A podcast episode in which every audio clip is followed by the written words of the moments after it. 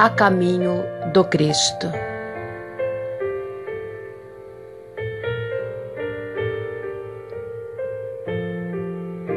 Carregar nossa cruz a caminho do Cristo será abraçar as responsabilidades que nos cabem no setor de trabalho que Ele próprio nos confiou.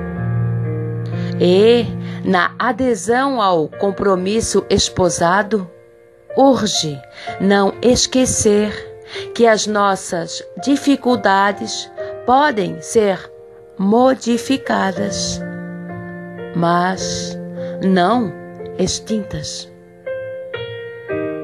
Sem obstáculos, cairíamos na inércia. Sem obstáculos, cairíamos na inércia. E é forçoso avançar sem esmorecer para evoluir. Em quaisquer circunstâncias, cumpre-nos trabalhar, aceitando-nos com as imperfeições que ainda trazemos, realizando o melhor ao nosso alcance. A perceber que sem o conhecimento de nossas fraquezas, tombaríamos no orgulho. Ouvir remoques e reprovações, aguentando os aguilhões candentes da acusação e da crítica, aprendendo que, sem isso, não conseguiríamos efetuar os nossos singelos exercícios de paciência e de humildade. Reconhecer em todos os empeços da estrada que a transitória incompreensão alheia é parte importante do programa. De quando a quando, ela nos sacode as construções espirituais verificando-lhe a firmeza. E, às vezes, em semelhante prova, desnudar-nos a solidão. Entretanto, é preciso que seja assim.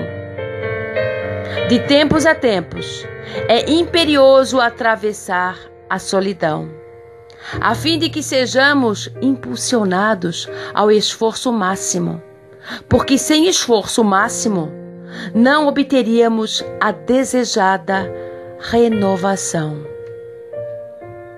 Contradições teremos sempre, de vez que as contradições nos obrigam ao estudo. E sem estudo, o raciocínio se nos jaz ao nível da rigidez espiritual. Contradições teremos sempre de vez que as contradições nos obrigam ao estudo. E sem estudo, o raciocínio se nos jaz ao nível da rigidez espiritual. Chamados a amar e auxiliar aos que se nos opõem, é necessário amá-los e auxiliá-los com a tolerância e a bondade com que o Divino Mestre nos amou e auxiliou incessantemente enquanto nos opunhamos a Ele.